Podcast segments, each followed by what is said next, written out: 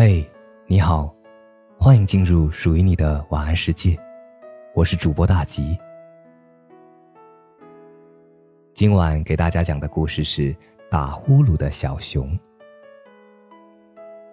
小熊的隔壁搬来了一个新邻居跳跳虎。当他第一眼见到站在阳光下微笑着冲他摆手打招呼的跳跳虎时，小熊的心仿佛一朵不见阳光不盛开的松叶牡丹，悄悄绽放，好像周围的空气都因为这个新邻居的到来而变得更加沁人心脾。嗨，你好！跳跳虎主动上前和小熊热情又不失礼貌地打着招呼。第一次见面，小熊有些害怕，不敢直视他。红着脸飞快地瞄了一眼跳跳虎，又赶紧移开了视线，小声地回应着：“嗨，你好，这里可真安静啊！我喜欢安静的树林，希望以后我们能够和睦相处，希望以后我们能相处愉快。我是跳跳虎。”跳跳虎绅士地伸出右手，等待着小熊的回应。小熊疑惑地看了看跳跳虎伸出的手，又看了看自己的右手，短暂的思考后。小熊恍然大悟地跑进屋子里，拿出了一个苹果派，放到了跳跳虎的手上，说：“给，这是我最拿手的，超级好吃，不用客气，以后我们是朋友了。我叫小熊。”跳跳虎惊讶地看了看手上的苹果派，又看了看小熊满眼星星的表情，哈哈大笑了两声，说道：“你还没有学过握手礼仪吗？握手礼仪。”小熊挠头重复着跳跳虎的话：“反正就是人类那一套礼仪，伸出你的右手。”跳跳虎说着，再次伸出了右手。小熊的手被跳跳虎握住的那一刻，好像时间有了声音，滴答滴答的在他脑海里转动。哎，疼疼疼疼疼！跳跳虎满脸写着“疼”字，五官都快挤到一块儿去了。小熊赶紧松开手。一脸抱歉地看着疼到原地跳跃的跳跳虎，没没事儿，不疼。跳跳虎安慰着小熊，尽管他疼到像一只弹簧在原地跳跃。你你手劲可真大。小熊嘿嘿一笑，区区森林里扳手腕的冠军而已，不值一提。呃，不错不错，很厉害。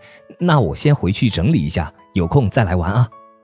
跳跳虎感觉手快要骨折了，赶紧想个理由离开。看着跳跳虎离开的背影，小熊用双手托住下巴，满脸星星，感觉自己好像恋爱了。晚上，小熊做了一个很香很香的梦，他梦到跳跳虎最爱吃他做的苹果派，还住在苹果派的房子里。小熊梦里想着明天一定要多做一些给他吃。于是第二天凌晨。天还没亮，小熊就起床了，满脸兴奋地着手准备送给跳跳虎的苹果派。终于在太阳刚升起地平线的时候做好了。小熊擦了擦满头的汗，心满意足地敲开了隔壁的门。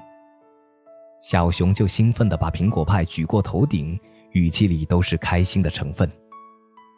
当当当，新鲜出炉的苹果派已派送，祝你有个美丽的早晨。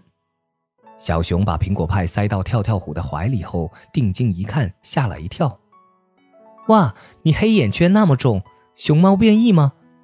跳跳虎无奈地摇了摇头，耷拉着眼皮说：“不知道谁打了一夜的呼噜，震天响的呼噜，我一夜没睡。”小熊心想：方圆百里除开自己外，再也没有其他动物了，难道是自己的呼噜声那么大？虽然他一直有打呼噜的习惯，那啥，我我，小熊实在是难以开口，自己就是罪魁祸首。我要补觉了，谢谢你的苹果派。小熊看着关上的门，心想着绝不能放任爱情的机会从眼皮子底下溜走。他下定决心不睡觉了，以免打呼影响跳跳虎睡眠。果然，在接下来的几天，跳跳虎都睡得很踏实。整天活蹦乱跳的来找小熊玩，二人刚开始还很开心的野餐、爬山、做游戏，后来小熊慢慢开始体力不支，越来越虚弱消瘦，黑眼圈也越来越重。跳跳虎吓坏了，担心的询问小熊的状况，小熊都安慰他说没事儿。直到有一天，他们一起晒太阳的时候，小熊不小心睡着了，醒来时已经天黑了。天空中繁星点点，圆圆的月亮倒映在湖中，随着水波纹跳动着银色的光。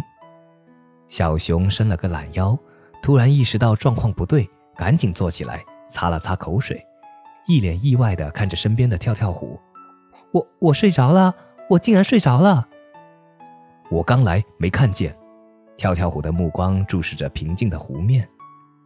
我打呼噜响吗？响。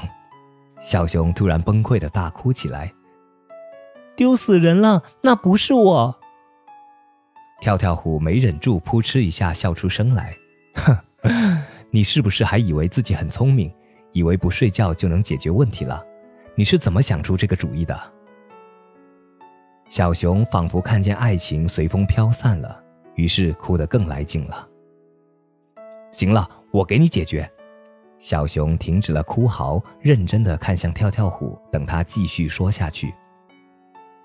你趴着睡觉就不打了，没骗你。真的？骗你是狗。三年后，一只跳跳熊和一只小虎围着跳跳虎开心的玩耍。小虎问他。爸爸妈妈为什么总是趴着睡觉打呼噜？妈妈在拯救世界呢，呼噜声能吓跑偷孩子的大怪兽。妈妈醒来后记得谢谢妈妈保护你们啊！